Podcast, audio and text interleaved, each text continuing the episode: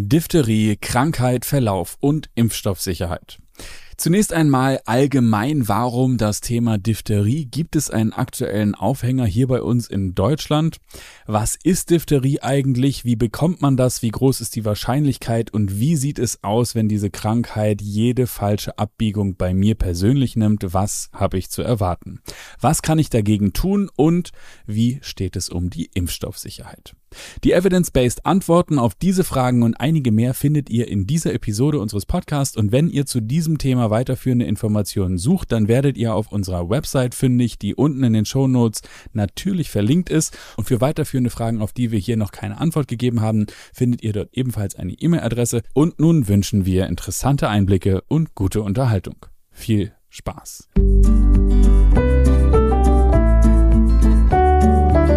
Impfen mit Sinn und Verstand. Der Podcast des Vereins Ärztinnen und Ärzte für individuelle Impfentscheidung. Moin und herzlich willkommen hier in diesem grandiosen Podcast Impfen mit Sinn und Verstand. Und heute reden wir über ein Thema, das irgendwie präsent ist, obwohl es gar nicht präsent sein müsste oder doch oder doch nicht. So richtig eingeordnet haben wir es noch nicht. Das wollen wir aber heute tun oder uns dem Thema zumindest so gut wie möglich nähern. Und dafür brauchen wir natürlich die ärztliche Kompetenz. Deswegen begrüßen wir herzlich Dr. Alexander Konietzki, ich wollte dir schon wieder einen Professor verpassen, aber den hast du noch gar nicht. Du arbeitest dran, ganz streng, aber noch ist er nicht da. Vielleicht auch nicht, wie auch immer, aber der, den nehmen wir jetzt wieder raus. Moin Alex, herzlich willkommen hier bei dir im Podcast. Moin Hauke, schön, dass wir wieder zusammen sein dürfen. Geht los. Genau, wir reden heute über das Thema Diphtherie. Und die Frage, die sich natürlich stellt, immer dann, wenn man diese Podcasts veröffentlicht zu den einzelnen Krankheiten und dann ja später auch Impfstoffen, die Frage ist, Diphtherie, gibt es gerade einen aktuellen Aufhänger? Gibt es einen Grund, weshalb wir jetzt ausgerechnet das Thema Diphtherie machen? Oder ist es eher eins aus dem Thema, nee, Vollständigkeit und das muss auch sein? Genau, also momentan ist es eher ein Vollständigkeitsthema. Die Diphtherie kommt mit fünf Meldefällen pro Jahr seit 2001 hier in Deutschland wirklich nur noch selten vor. Das allerdings ist wahrscheinlich auch mit zumindest ähm, der Impfung geschuldet, die ganz gut funktioniert. Ähm, wir kommen nachher nochmal im Detail darauf, ähm, dass sie es eben auch nicht vollständig tut, aber immerhin äh, so, dass wir doch relativ wenige Fälle haben. Zur Zeit der ähm, als die Mauer fiel zum Beispiel. Da gab es nochmal eine richtige Diphtheriewelle. Es war eher so, dass es in den Ostblockstaaten ähm, vertretener war, diese Erkrankung häufiger vorkam und ähm, im Westen Deutschlands nicht so stark. Und mit dem Fall des Eisernen Vorhangs gab es hier auch in Deutschland nochmal eine richtige Diphtheriewelle in Anführungsstrichen. Da hatten wir also mehr Fälle. Okay, aber auch das ist ja nun schon ein paar Tage her, ne? Weit über 30 Jahre. Insofern ja, kann man jetzt nicht sagen. Komplett erholt, genau. Genau. So, aber dann ist nochmal die Frage, was ist Diphtherie eigentlich? Für den Nichtmediziner irgendwie ist das ein präsentes Thema, aber wenn du mich jetzt auf der Straße irgendwie mit, einem Mikro bedrohen würdest, sagen würdest, du musst jetzt sofort erklären, was Diphtherie ist, dann müsste ich leider passen, da habe ich gar keine Ahnung. Vielleicht erklärst du nochmal für den geneigten Zuhörer, was ist das eigentlich Diphtherie? Das ist eine Erkrankung mit einem Bakterium, das den schönen Namen trägt Corynebacterium diphtheriae. Und es sind äh, unbewegliche, unbekapselte, grampositive Stäbchen, wie wir in der Biologie das so nennen. Sie sind aerob, also sie brauchen Sauerstoff, um sich vermehren zu können. Und ähm, ja, kommen auf vor allem als Hauptreservoir dem Menschen und in dem Menschen vor, auf Schleimhäuten oder aber auch auf Verletzungen. Ähm, da kann eine bakterielle Superinfektion einer Verletzung beispielsweise mit ähm, gemeint anderen Bakterien, durchaus auch mit einer Diphtheriebakteriumart, dem Corynebacterium ulcerans zum Beispiel betroffen sein, sodass man sich über eine Schmierinfektion oder über Tröpfcheninfektionen bei anderen Menschen anstecken kann. Und bei fünf Meldefällen pro Jahr seit 2001 ist das eher eine Rarität. Okay, das wäre nämlich die nächste Frage gewesen. Wie ist, wie groß ist eigentlich die Wahrscheinlichkeit, dass ich mich damit infiziere? Du hast gerade gesagt, okay, fünf Meldefälle. Selbst für den Fall, dass äh, es mehr Fälle gibt, scheint es nicht zu dem ganz üblen Verlauf zu kommen. Äh, kommen wir gleich noch zu. Aber vorher nochmal die Frage, ähm, Schmierinfektion und Superinfektion und alles das, was du gesagt hast, mach's mal konkret. Also ich hau mir das Knie an und dann rutsche ich über irgendwas rüber oder wie genau? Also was ist der konkrete Anlass? Ja, genau. Also ich habe vielleicht eine Verletzung durch zum Beispiel eine ähm, eher so organischen Umfeld, also Wald oder wie auch immer, zugetragene Verletzung und die infiziert sich dann. Ähm, das könnte eine Stichverletzung mit Holz sein oder eine ähnlich wie man das auch kennt von Tetanusbakterien mit dem Unterschied eben, dass diese Infektion dann nicht über das organische Material dort eingetragen wird, sondern eventuell dann über einen Menschen, der dieses Bakterium im Nasenrachenraum trägt oder aber eben auch über eine andere Läsion des Menschen. Das heißt also, derjenige hat diese Diphtheriebakterien in seiner Wunde als Infektion und ähm, darüber kann ich sie mir dann, wenn ich sie versorge, zum Beispiel als Schwester oder aber eben als oder als Pfleger oder aber eben als Arzt kann ich mir diese äh, Geschichte zuziehen. Wenn ich auch eine Verletzung hätte, dann können die Bakterien da übergehen. Das wäre die Schmierinfektion, also aus anderen infektiösen Läsionen heraus kann ich sie übertragen. Und ähm, wenn ich dann eben das Pech habe, dass diese Verletzung dann da auch noch mit in Kontakt kommt, dann ähm, ergibt sich das, dass sich das Bakterien da vermehren kann. Man merkt schon, es ist ziemlich konstruiert, also es ist wirklich gar nicht ganz so einfach, sich dieses Bakterium da äh, irgendwie zu Gemüte zu führen. Am einfachsten wäre es tatsächlich über die Atemwege. Das Corynebacterium diphtherie geht dann so von Mensch zu Mensch als Tröpfcheninfektion. Also wenn jemand das im Rachenraum trägt, dann kann es eben zu dieser zu, zu dieser Diphtherie kommen, die bei Kindern bekanntermaßen auch zu dem echten Krupphusten führen, weil die dann, wenn die ihre ähm, Infektion im Hals-Nasen-Rachenraum ausleben, dann äh, kommt es zu so einer ja gelblich-weißlich-gelblichen Krustenbildung, relativ unfair, weil es sehr starr ist, aus roten und weißen Blutkörperchen. Und ähm, die kann auch den Kehldeckel belegen und daher rührt dann dieser kruppartige Husten, der so bellend klingt, wie bei einem Seehund zum Beispiel. Und das wäre auch schon somit die Form, die eigentlich am unangenehmsten ist, die eben auch dazu führen kann, dass man da ähm, ja, weitere medizinische Versorgung braucht bis hin zu stationärer Behandlung und antibiotischer Behandlung. Und das ganze Problem ist gar nicht so sehr durch das Bakterium bedingt, sondern eher durch das Exotoxin, was dieses Bakterium bildet, also durch einen Giftstoff, den dieses Bakterium bildet, kommt es zu dieser absonderlichen Reaktion der Schleimhaut, muss man ja nahezu sagen. Genau, also erzähl nochmal der schwere Verlauf. Das wäre nämlich jetzt das nächste Thema. Ähm, der, du hast gerade gesagt, es kommt zu so einem, so einem bellartigen oder bellenartigen Husten. Also hört sich an, als wenn dann eine kleine Robbe schreit. Ähm, ist das nur bei Kindern so oder auch bei Erwachsenen? Weitere stationäre Behandlung bedeutet, ich brauche Beatmung oder was? Also was genau ist denn da eigentlich äh, die Folge? Warum äh, hört sich ja zunächst einmal an wie ein schlimmer Husten? Wenn du das so beschreibst, ist aber beschrieben als Diphtherie, hört sich ja nach einer ganz anderen Kategorie von ist echt richtig ätzend, fies, schlimm und lebensbedrohlich. Ähm, ist es das? Erzähl mal, also wie ist der, der ja. schlimme Verlauf? Wenn bei mir alles schief läuft, was passiert dann? Ja, also es geht erstmal los, äh, dass du Halsschmerzen hast mit Schluckbeschwerden, Unwohlsein und so eine Appetitlosigkeit und in der Regel nur leichtes Fieber zwischen 38 und 39 Grad. Und dann kommt es zu dieser Bildung schon durch diese Bakterien, die auf dieser Schleimhaut sitzen und die eigentlich vom Körper abgewehrt werden sollen, auf den Mandeln und auch äh, auf der Schleimhaut hinten im Rachenbereich. Da haben wir kleine follikuläre Lymphknotenkonzentrationen äh, oder Lymphzellen, die quasi sich damit dann auseinandersetzen. Und die fangen an, diese grauweißlichen Belege dann zu bilden, die sogenannte Pseudomembran, so nennt sich das.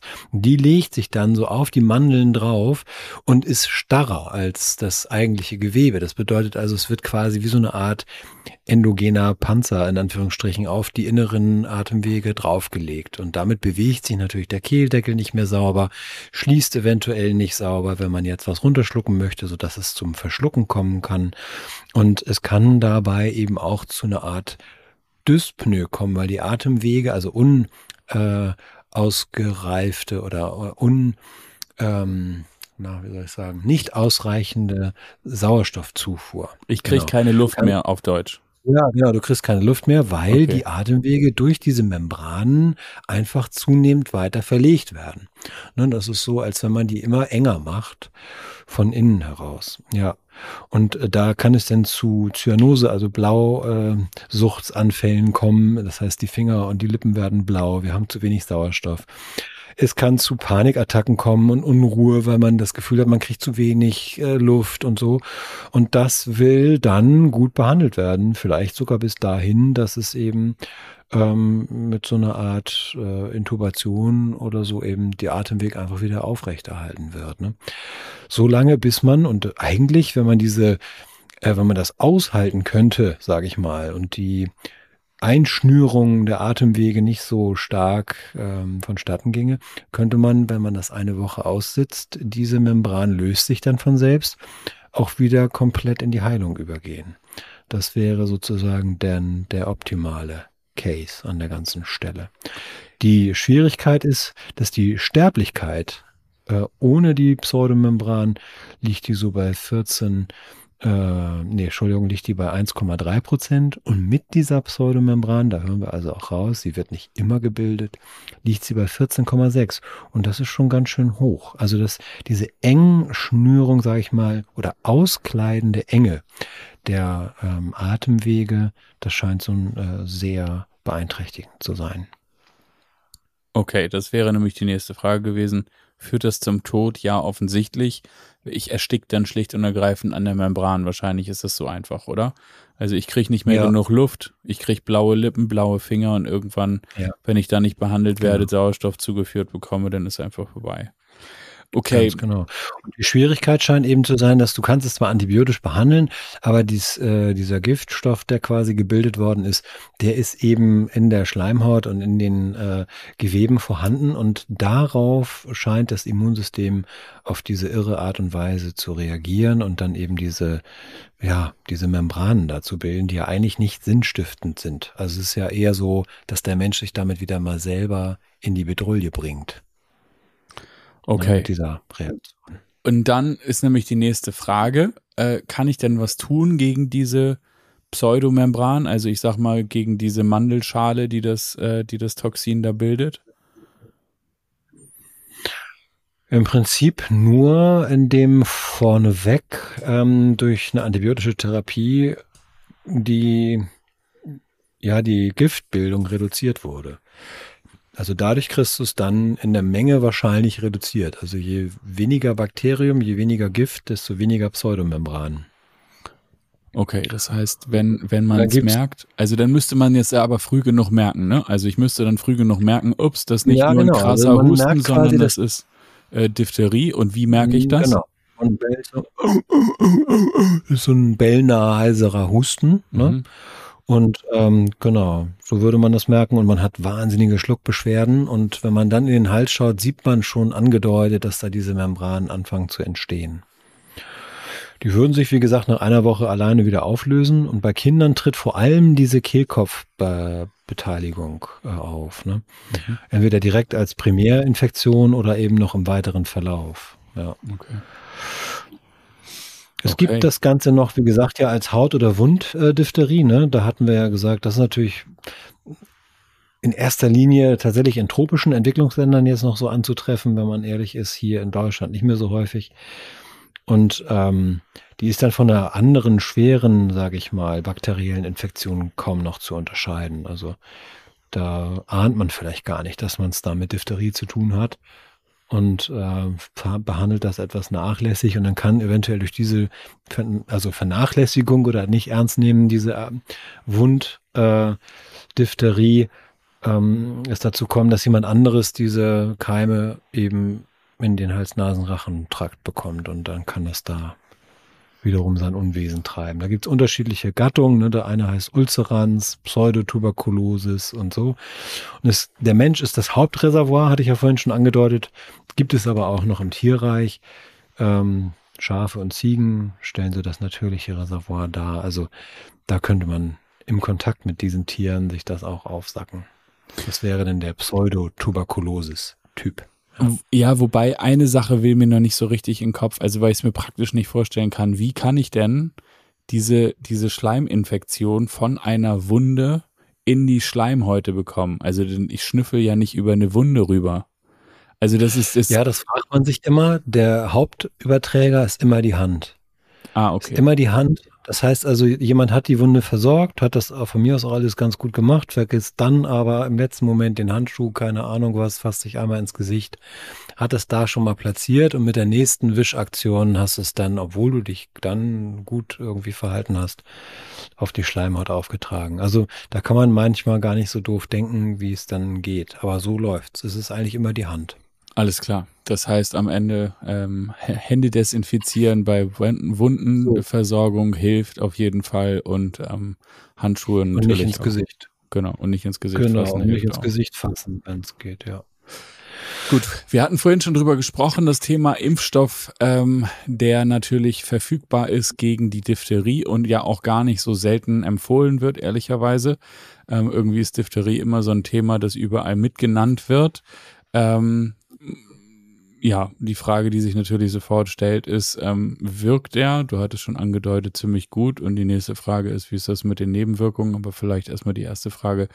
Ähm, ist es, ist es so, dass wenn ich den Impfstoff äh, mir verabreichen lasse, dass ich dann ne, einen Schutz habe, der ziemlich gut ist? Oder wie ist, wie ist das Verhalten?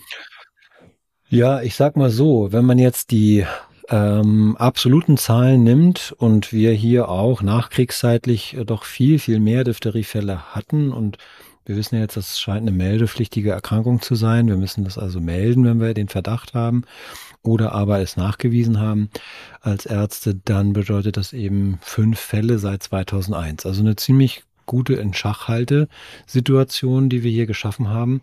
Und das wahrscheinlich nicht nur durch Impfung, sondern vielleicht auch, und das muss man ehrlicherweise dann sagen, durch eine bessere ähm, Wundversorgung beispielsweise, sodass dort einfach mehr darauf acht gegeben worden ist. Denn ehrlicherweise ist dieser Impfstoff ähnlich wie bei Polio auch nie in einer äh, randomisiert kontrollierten Studie überprüft worden auf seine Wirksamkeit. Es gibt eigentlich äh, in Anführungsstrichen nur Beobachtungsstudien und ähm, ja, die meiste äh, Information hat die WHO gesammelt über Diphtherie-Ausbruchssituationen. Und wir wissen auch nicht, ob der Impfstoff zum Beispiel gegen das Toxin anderer Diphtheriebakterien, wie wir jetzt ja gerade gelernt haben, er hilft auf jeden Fall gegen die Corinebacterium diphtherie. Aber ob er auch noch gegen andere hilft, das wissen wir gar nicht so genau, ist auch nicht untersucht worden. Es ist tatsächlich so, die WHO geht davon aus, ich weiß gar nicht genau, wie es gehen soll, dass es einen nennenswerten Herdenschutz auch geben soll mit dieser Impfung. Ähm, das würde ja bedeuten, dass jemand, der geimpft ist, das dann auch nicht weitergeben kann, was ich mir schon schwer vorstelle, wenn das eine äußere Wundversorgungssituation ist. Äh, warum soll der das nicht, wenn er dort Diphtheriebakterien hat, das auch weitergeben können? Ähm, aber gut, das scheint nicht im wesentlichen Sinne eine Rolle zu spielen. Und gibt es denn Nebenwirkungen, die bekannt sind von dem Impfstoff? Also das wäre dann ja auch noch eine Frage. Also wir können jetzt noch mal ganz kurz ein, eine Schleife zurück machen, würde ich noch gerne, weil der Schutz, der vermutlich durch zwei Impfungen erstellt ist, äh, soll mindestens 95 Prozent betragen. Aber es ist, wie gesagt, nur aus beobachteten Ausbruchssituationen gemessen worden. Wer war geimpft, wer war wie oft geimpft, wer war nicht geimpft. Es hat nie eigentlich gegen Placebo irgendjemand mal untersucht.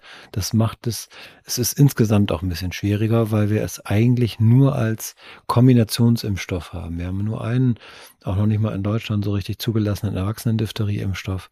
Alle anderen sind in Kombinationen verbacken, die in dem Impfplan der STIKO zum Beispiel sich wiederfinden, wie der Sechsfachimpfung oder Fünffachimpfung oder Auffrischimpfung ähm, mit Dreier, Vierer oder auch Fünfer-Kombinationen.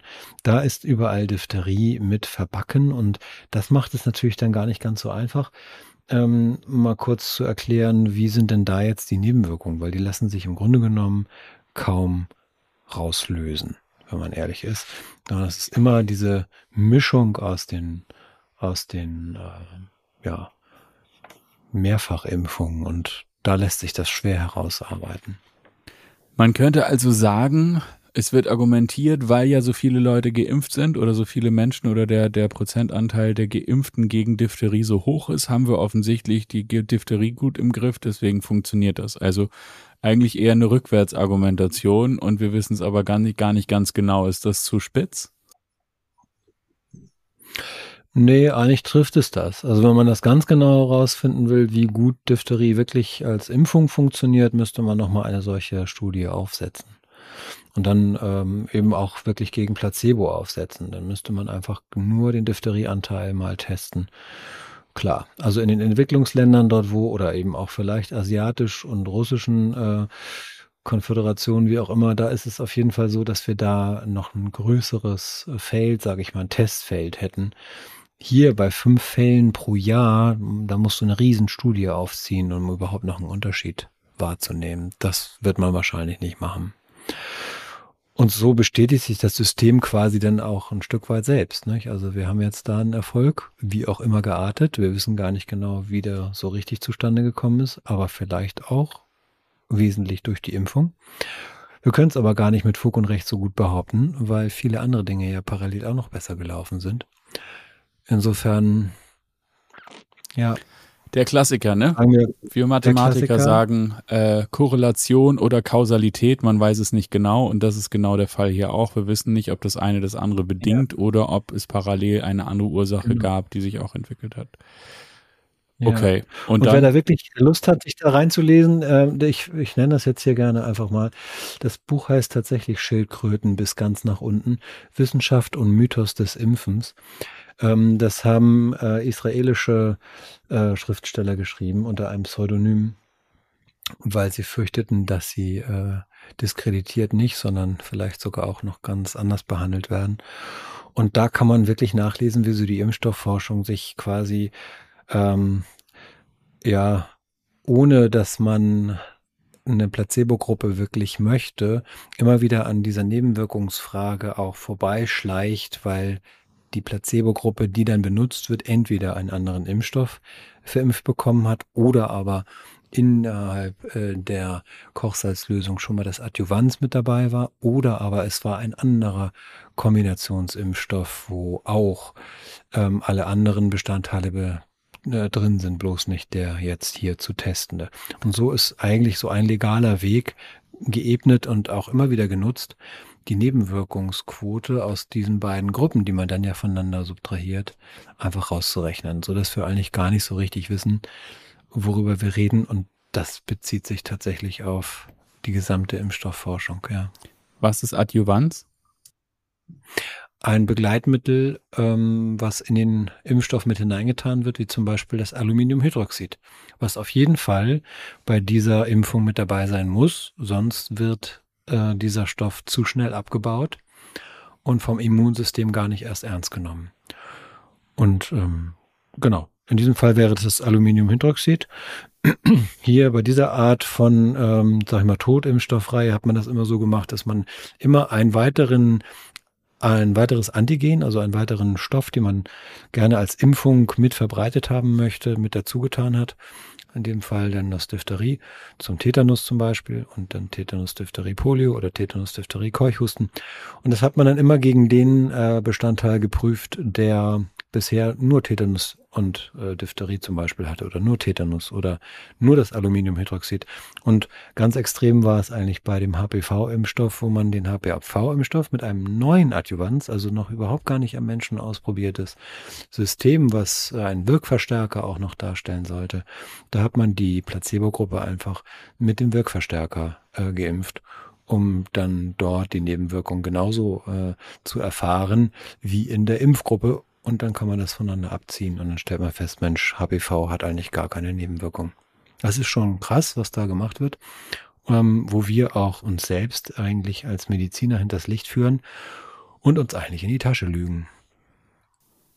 Dann bleibt am Ende eigentlich nur eine Frage, die nach all den Infos, die wir jetzt hier aufgearbeitet haben, ein bisschen schwer fällt. Hand aufs Herz, ja oder nein? Sollte man sich impfen? Natürlich muss die Entscheidung am Ende jeder selber treffen, ist mir völlig klar und das sollte bitte auch jeder nach Abwägung und eigener Recherche tun. Im Übrigen gibt's dazu auch bei uns auf ja. der Website individuelle-impfentscheidung.de noch weiterführende Informationen und auch von da aus kommt man auf Links, wo es dann immer weitergeht. Also wer in dieses Hasenloch hinein möchte, der findet dort auf jeden Fall bei uns auf der Website einen Ansatz.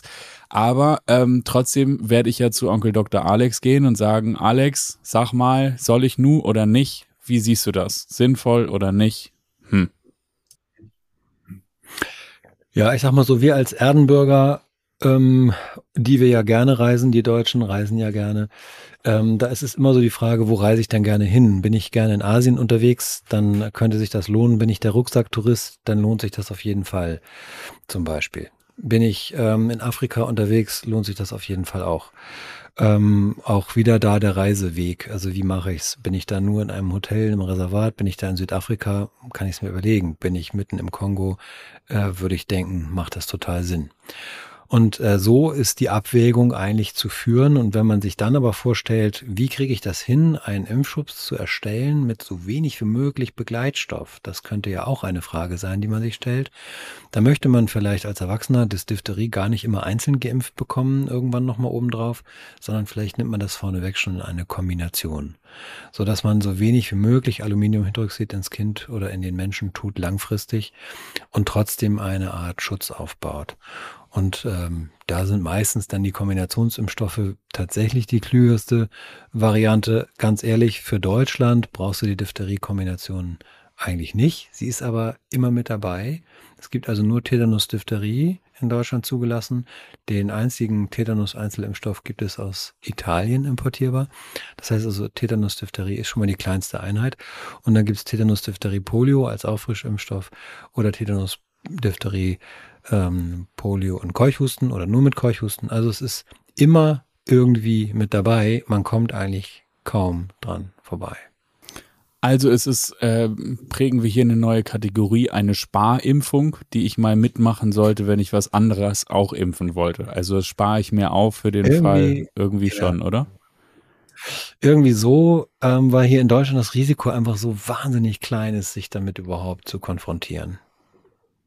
Okay. Aber wie gesagt, habe ich als äh, habe ich den Wunsch, Entwicklungshelfer werden zu wollen oder was auch immer, dann sollte das in das Portfolio mit reingehören, weil ähm, dort dann wahrscheinlich auch die medizinischen Versorgungen nicht so gut sind, dass du mit diesem diphterischen Krupp, wenn du den erstmal entwickelt hast, dann wirklich gut klarkommst. Und da sind dann die 14,6 Prozent Sterblichkeit auch wirklich ätzend. Ja, ja, für den, den es hart trifft, ist immer doof, ne? Das ist ja egal, ob es beim Unfall ist, der statistisch irgendwie echt nur selten stattfindet, aber die, die abstürzen, sind trotzdem dann, genau. Also, aber genau darum geht's ja hier, die ganzen Risiken und Wahrscheinlichkeiten miteinander ins Verhältnis zu setzen, damit wir hinterher mündige, informierte und selbst abgewogene Entscheidungen treffen können. Wir hoffen, dass es dir da draußen geholfen hat, einen Einblick, einen Ansatz zu finden, ob es das Richtige für dich ist. Wie gesagt, weiterführende Informationen bei uns auf der Website. Ich danke dir, Alex, für die Einordnung und für das Aufdröseln dieses Themas und würde sagen, bis zum nächsten Mal. Vielen Dank und tschüss. Genau, und tschüss. Wenn dich dieses Thema noch weiter interessiert, dann findest du unten in den Shownotes einen Link zu unserer Website. Auf der Website findest du jede Menge Fach- und Sachbeiträge zu genau diesem Thema, genau wie eine E-Mail-Adresse. Du kannst uns deine Frage auch direkt stellen. Wir freuen uns auf dich das nächste Mal und wenn du garantiert keine weitere Episode dieses Podcasts verpassen willst, dann abonnier doch diesen Kanal und auch eine Bewertung würde uns sehr helfen. Wir danken dir für dein Interesse und bis zum nächsten Mal. Tschüss.